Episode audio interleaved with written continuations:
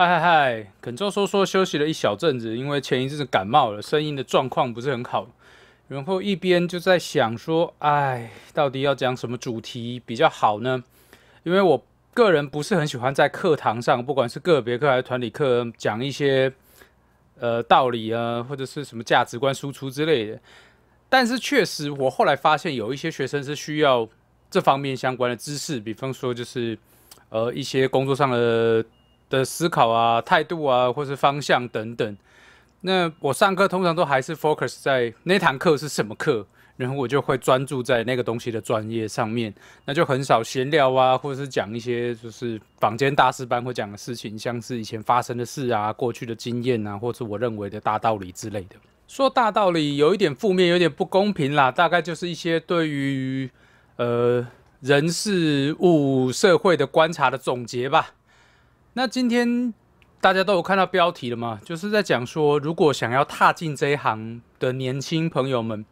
该注意些什么啦，或是有什么小小的建议。所以我先介绍一下自己的工作史吧，或是打工的历史。我大概从十五、十六岁就偷偷的去乐器行打工啊，做的是一些什么买便当啊，然后当时那些乐器行算是家庭式的吧，还要负责顾小孩啊。逗小孩这种工作，那就是 part time job。那个时候六十块钱，六十六块一个小时。那后来就开始有一边教琴，但是毕竟很冷嘛，你你不只是要会弹，你还会会教，所以经营的不太好。在一开始学生很少，所以还是需要去乐器行工作。当时就是乡下小孩的心态啊。就觉得哎呀，乐器行圈等于音乐圈，所以我要去音乐圈打滚，然后就去音乐乐乐器行工作这样。那其实音乐圈就是唱片公司，就是嗯，现在也没有了啦。总之当时应该就是音乐圈应该就是唱片公司才对，但是没有人教了。这就是为什么要讲大道理，可能对学生有一点帮助，那就不在上课的时间讲，借由这个节目来说，是这样子的一个初衷。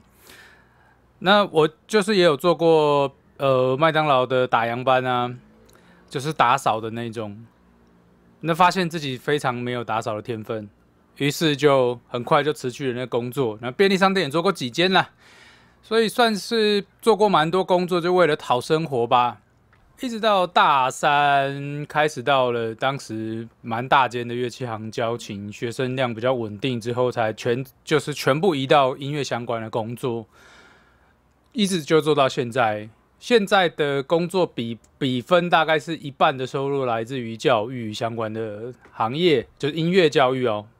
然后另外一半就是接案子，就是零星的啊，各种莫名其妙、各种来自四面八方、各种需求的案子，这样子音乐相关的。所以就在我讲这一些条列式，或者是呃我。给大家的建议之前，你们对于我这些经验来源，可能可以有一个评断，到底要不要相信或相信到多少，或者是我可能会有一些不小心的偏见，可能会来自于我的这个背景，所以就先跟大家说，我的这个工作的背景大概是这样子。给想要入行的年轻人的第一个建议就是选对环境，选对你跟的人很重要。我们之前有讲过，就是那个。学好老师的这个条件有作品跟人品嘛，然后还有他的教学技术，对不对？那我先讲环境好了，就是你也必须要你想做这件事情，因为音乐相关的工作也是有非常非常的多。你想做的这个事情，如果在这个环境是甚至不能谋生的，就。就你，你在这边努力也没有用，这是第一个，就是很就是排除负面的事，你要去有这个行业的地方。那我把它具象一点讲，就是如果你想要靠爵士乐单纯弹爵士乐谋生，那最好就是去纽约嘛。那或者是，其实纽约有很多老师就是想要担任学校的教职，然后借此就是生活比较稳定。这样就是现在，因为爵士乐早就不是世界流行的音乐，所以。就你最好去可以让你呃借由这个行业谋生的地方，这是第一个，就是有这个行业的地方。比方说，我来自我来自的地方，它没有 session player 的行业，就是我我我住我我的故乡并没有 session player 的行业。那也没有唱片公司，那我根本就不可能有办法投入这个行业，对吧？那就会有像我刚刚讲那个误解，就是以为音乐圈就是乐器行圈，乐器行圈就是音乐圈，那就是耽误我自己的生命啊！这也是为什么很多呃，就是家长就会把小孩就是搬到好一点的学区，大概是类似的意思吧。就是你在一个比较好的环境，对的环境，自然就会被那个环境教导跟成长。这可能也可以回答一些讲座上常常被问到说他一直很犹豫要不要搬到台北来工作，就是他想要做编曲或做乐手的工作。答案当然就是肯定的，因为。不是说外线是不好，是也不是说外线是没有呃相关的人才，应该就是说它的密度没有这么高，可能不足以刺激你做最高最高质量、最高效率的学习吧。但如果你已经很强了，你在哪里都可以完成接案跟结案的动作。像我就是心里都一直有一个默默的这个小小的心愿，就想说有一天如果。可以都在线上完成接案跟结案，然后有基本的收入，那我就想要搬到乡下一点的地方，像是礁溪啊，然后有一个小小的自己的空间，这样很安静的空间，还有一个超大的浴缸，就离开这种城市的生活。啊，扯远扯远，环境还有另外一个重要是，你你就是你的环境会教你东西，这是我刚刚讲过的，很多人。很多朋友去 MI 给我最大的 feedback 就是说，他的同学教的比老师教的还多。当然有可能是戏剧化这样讲哦，老师。那但是就是你你，因为你在如果这个程度很平均来说的做这件事情的人都是中上水准，那你就会想办法逼自己，或是你会只要任何的交流都会使你进步。但如果这个环境做这个事情的人都是一般般，或者是就是那种前现代主义的，不是主义，前现代的工作方式，就是那种亲属式的啊，或者是就是人人要要用熟人的这种前现代的模式的这种环境的话，那其实发展上也会有阻碍，那这个学习上也会有阻碍。再来，我刚刚听到跟对的人也是很重要，就是去找对的环境跟对的人。那对的人其实不见得是你要跟他工作，就是当他的，就是去他的公司上班或者什么。你只要靠近厉害的人，你只要能够观察到他，你就会学到很多东西。那比个讲个例子来说，就是我在美国的时候，就是我们校长叫 Jeff Berlin，他是非常就是算是传奇的背手，就是我近距离观察他的生活，这样就是看他。就是在网络上跟人家打 BBS 吵架，嗯，就是吵乐理的事情。那这个就是会给我一些启示，就是很多就是种种的观察，我就会发现说，哦，这个人是怎么变成这么厉害的，是可以想见的。但你没有看见，你就永远就是在想象中，好像老老外或是呃什么美国人生下来就比较怎么样怎么样。其实不是，就是就是你可以知道，那就是一个自由主义国家，就是没有呃个人主义。产物就是每个人可以可以随意的、认真的想做自己想做的事情，所以导致就有很厉害的个体产生。没有像我们就是好像几岁就要干嘛，几岁就要干嘛，小时候要怎么样，就是有很多群体主义的这种遗毒在。那呃，等于就是你去接近，或者是不管是讲座，或者是上课，或者是各种去接近那你想做的那个行业。或是那个行业里的细项，比方说音乐里面的编曲、音乐里面的混音，就是去接近这种厉害的人。其实他不用跟你讲话，你都可以学到很多东西。你只要发现他是，你只要去理解或者是去思考他是怎么样走到这一步变厉害。当然有的是就是在浪头上莫名其妙就走到这一步的嘛。但大部分的人都一定是有他的原因，就是他可能呃是很有效率的学习啊，或者是。嗯，有很多支援他的朋友，也有可能。那各种你都可以去理解，或者是呃，你才看得到那个成为这样子的人的路径。我觉得是这样子。OK，所以对的环境、对的人都是非常重要。那第二点呢，就是你最好在很年轻的时候就开始累积作品，就算那作品不是成熟的。就是作品这件事，就代表了你。我们以前都会说：“哎呀，什么？你就是因为要看学历，所以我们才要花我们所有可贵的童年去去一直一直做那些没用的选择题、没用的考题，然后学一长大就忘记的那些没用的知识。但是那些最后能够变成你的作品吗？对我故意顿一下，我不是剪接不好，就那些能够变成你的作品吗？有少数的学历是可以成为你的作品的，就是别人看到你是呃，就是非常一流的大学的学生，他们可能可以就是判断哦，你你是这个的专业科系嘛之外，他可以判断你的人格是你是可以长期的计划，然后去执行那个计划的人而已，其实就是这样而已。那为什么这样说？就是考到名校，不管是台湾的名校还是世界的名校，它最重要的核心的能力就是能够耐得住性子，然后执行长期规划的计划的能力，这是唯一肯定的。至于他是不是奇才、聪不聪明，这个都无法从学历这个作品然后告诉你。那像我这种。没有办法拿学历来证明我可以耐得住性子执行长期的计划，或者是具有听话的这个对某些人来说的优良品质。这样子的话，我就必须要用实质的作品来证明，证明我的能力到哪边，而我现在正在 work on 的是什么，然后我的 achieve 我的目标是要做到什么。所以现在很多的学程啊，或者是不管是学校里还是学校体制外的，都会协助你，或是希望你做出自己的作品。其实也是这样子的目的，就是让你有东西可以证明你的能力。其实学历也就是这个意义而已，只是它被神化了，而且被强迫的销售、灌输跟销售到每一个家长心中，说一定得要买这个东西，不然好像你对不起你的孩子。总结到这边，有时候我会建议我的学生说：如果学校要求你做的东西是那种幼稚又烂，你完全你不敢拿出来说这是你的作品，或是说拿出来说你作品，甚至会有扣分的情况的话，你根本就不要花心力做那个。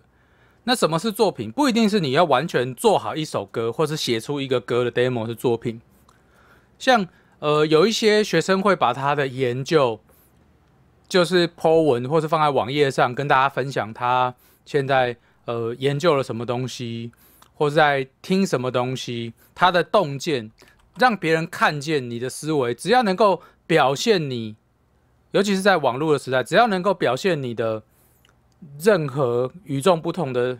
能力或事情，都可以算是你的作品，都可以算是广义的作品。那最好的当然就是你拿出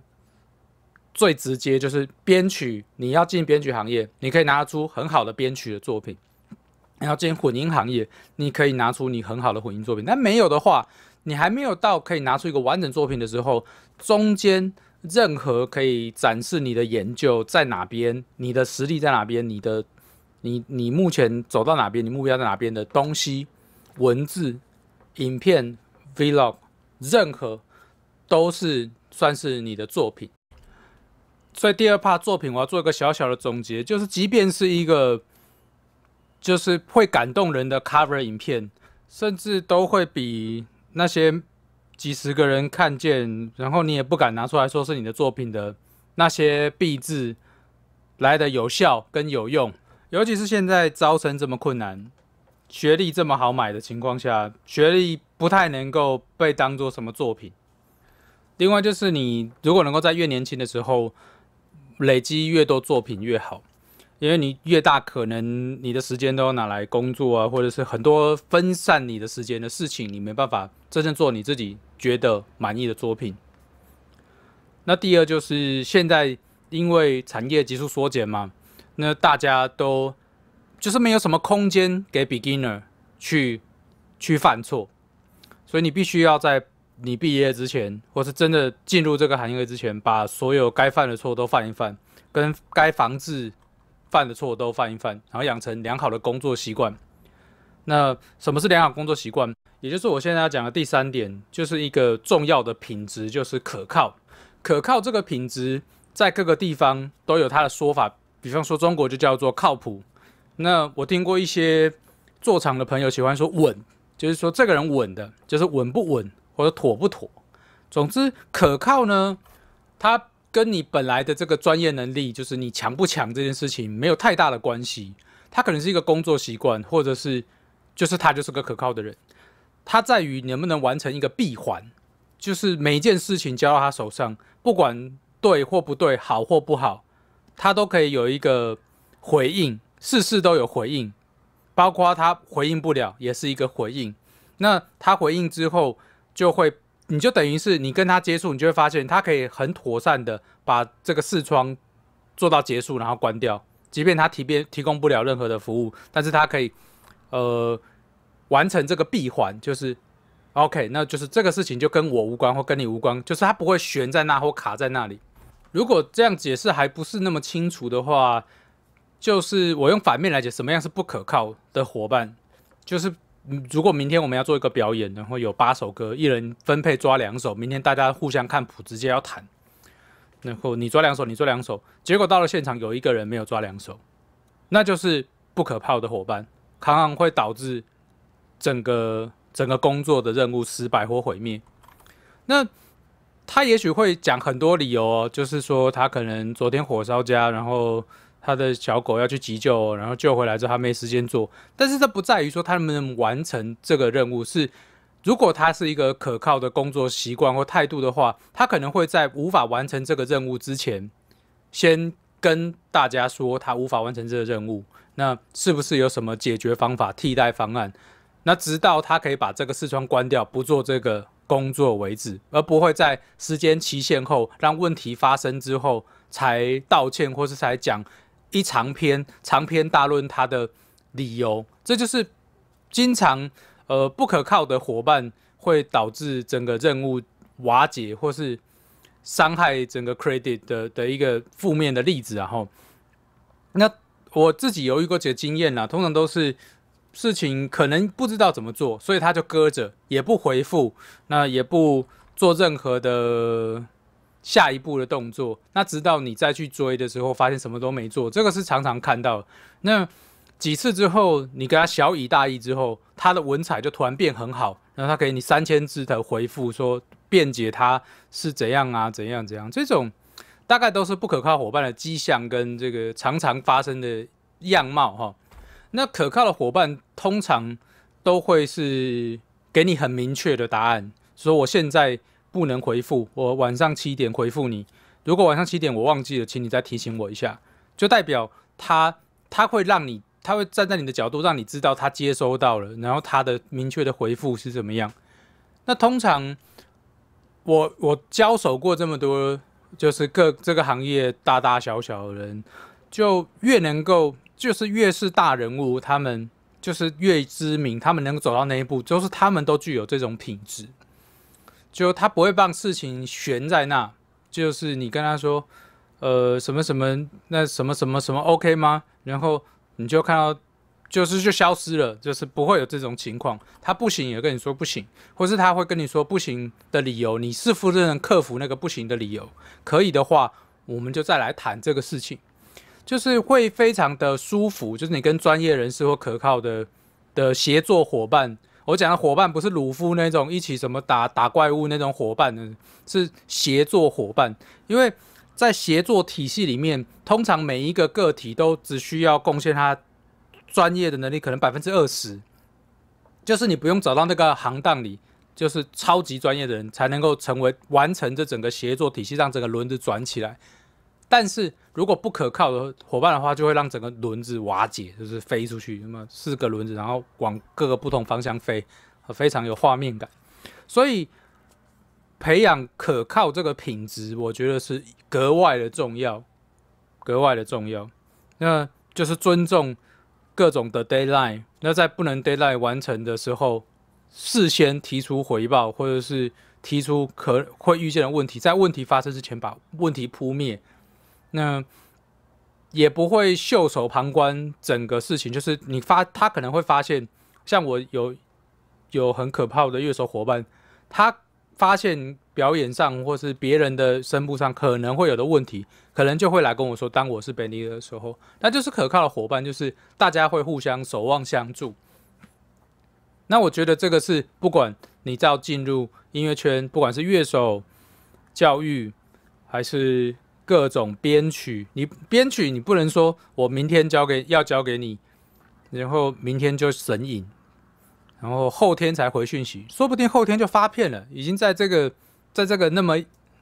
那么需要这个那么快速的时代，更更应该要谨守了这个可靠这件事情，才能进入别人的协作体系，那你的工作才会越累积越多。那所以以上这三点大概就是我觉得，